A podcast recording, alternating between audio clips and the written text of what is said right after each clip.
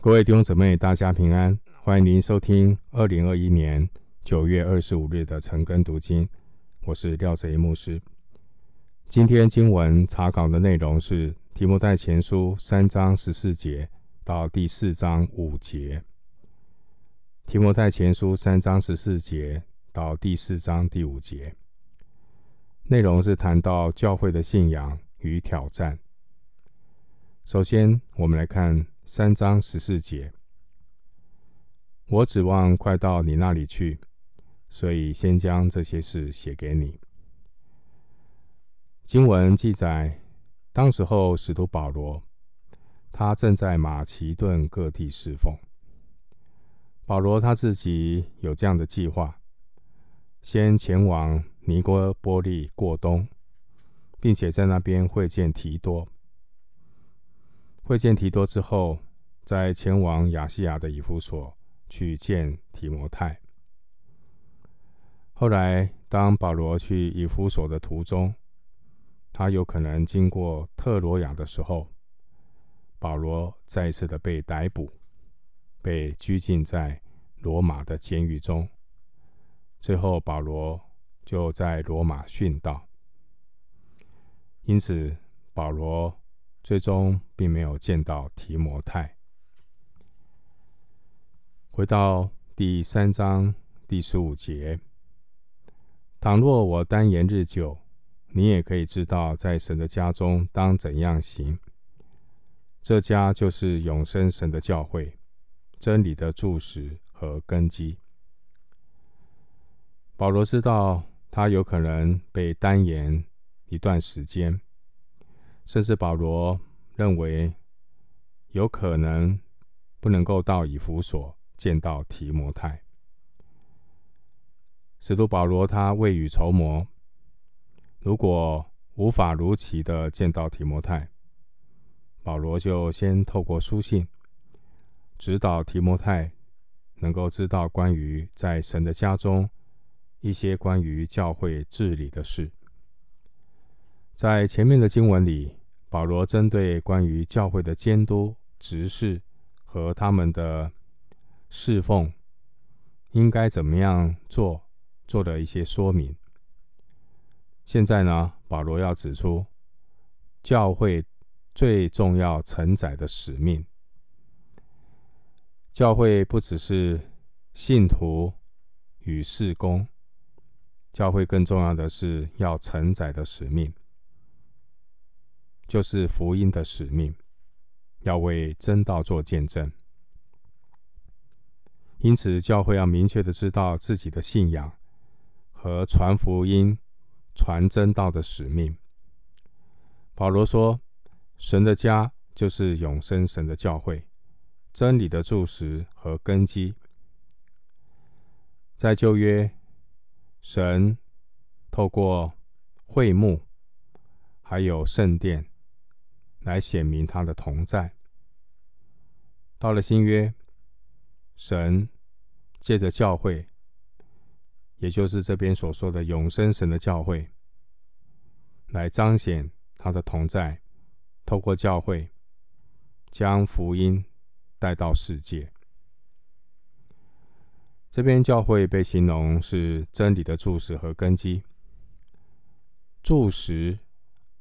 一般就是用来承接建筑物结构的那些柱子，这些柱石，它们被竖起来，在一些公众市集的建筑里面，柱子也可以用来张贴布告，所以柱石是宣告消息的地方。教会是神在地上所拣选的团体。我要宣达、彰显上帝的心意、上帝的真理。教会也是真理的柱石，也是真理的根基。这根基有承载结构的意思。保罗他描绘教会是一个被委托为要护卫与传扬真理的生命共同体。神的家是永生神的教会，并不是属于任何领袖伟人，也不是一个慈善的团体，乃是神的家。没有人能够替主、替神来做主。在神的家中，你我都是站在儿子的地位，仰望他是我们的一家之主。耶稣基督说他是道路、真理、生命，而教会的内容，所信仰的内容就是基督。教会的功用就是见证基督，发挥基督身体的功能，并且。要显出基督，他是教会的元首，是教会的头。教会要高举真理，持守真理。就这个意义上来说，教会是真理的柱石和根基。提摩太他在以弗所牧会，当时的以弗所有世界七大。奇迹之一的雅底米神庙，雅底米神庙总共有一百二十七根华美的大理石柱石，在柱石顶上会安放一个著名人物的塑像，所以以弗所人就很熟悉保罗用柱石做比喻，这对他们来讲是他们。非常熟悉的事物，柱石。而保罗这样的比喻，是提醒教会，必须要像华美的柱石，将基督高举，把真理彰显，好叫四围的人都可以清楚的看见。接下来，我们来看经文第十六节。大灾近前的奥秘，无人不以为然。就是神在肉身显现，被圣灵称义，被天使看见，被传于外邦，被世人信服，被接在荣耀里。十六节在原文里是一首诗，内容是谈到教会所信的真理。首先提到。大哉近前的奥秘，近前的奥秘是指属神的奥秘。这属神的奥秘，如今已经显明出来了。参考哥罗西书一章二十六节，经文提到神在肉身显现，这是指主耶稣道成肉身，从来没有人见过神。只有父神，只有在神父里的独生子将他表明出来。经文又提到被圣灵称义，这可能是指圣灵在主耶稣身上的工作。神的灵充满在主的身上，耶稣他行神迹，一并赶鬼，特别耶稣他从死里复活，要证明。神是无罪的，耶稣是无罪的神子。经文说被天使看见，这是指主耶稣从降生、受试探，在科西马尼园的祷告，耶稣死而复活、升天，都有天使的见证。经文说被传于外邦，从五旬节以来。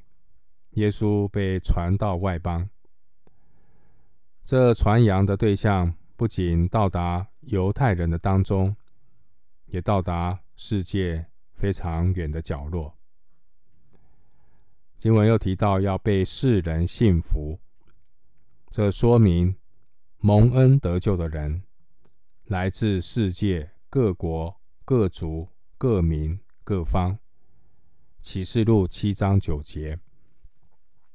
当然，被世人信服，并不是说耶稣被全世界的人都接受，但福音的传扬是世界性的，要传到万民万邦。经文说要被接在荣耀里，这是指耶稣在地上完成十字架救赎的工作之后，耶稣升天，耶稣回到圣子原本那神荣耀的地位里。那接下来第四章的一到五节，保罗提醒提摩太，教会要传扬真道。在传扬真道里会面对到挑战，所以我们来看第四章第一节。圣灵明说，在后来的时候，必有人离弃真道，听从那引诱人的邪灵和鬼魔的道理。保罗他得到圣灵的启示，告诉提摩太关于后来的时候将要发生的事。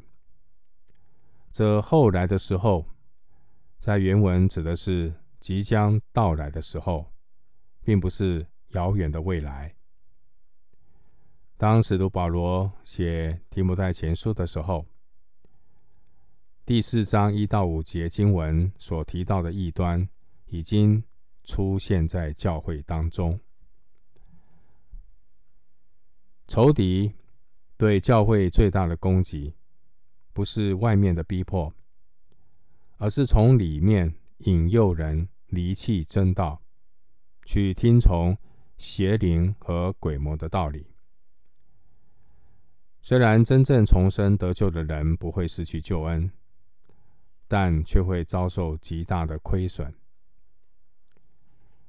继续，我们看经文第四章第二节，这是因为说谎之人的假冒。这等人的良心如同被热铁乱过、烙惯了一样。这等人呢，指的是说谎的人，良心如同被热铁烙惯了一般。这是指他们的良心已经被啊这些谎言啊洗脑，甚至已经。麻木，没有感觉，或者说他们的良心已经被烙上印记，他们是属鬼魔的。但无论是怎么样的情况，贾师傅的良心已经失去了正常的功能，他们无法从自己的错误中改变，他们已经被谎言完全的蒙蔽。他们的心灵被罪恶捆绑，病入膏肓。回到经文第四章第三节，他们禁止嫁娶，又禁戒食物，就是神所造，叫那信而明白真道的人感谢着领受的。第三节经文提到禁止嫁娶和禁戒食物。这是早期诺斯底主义二元论的教导。二元论就是分善恶，物质界的是属于恶的。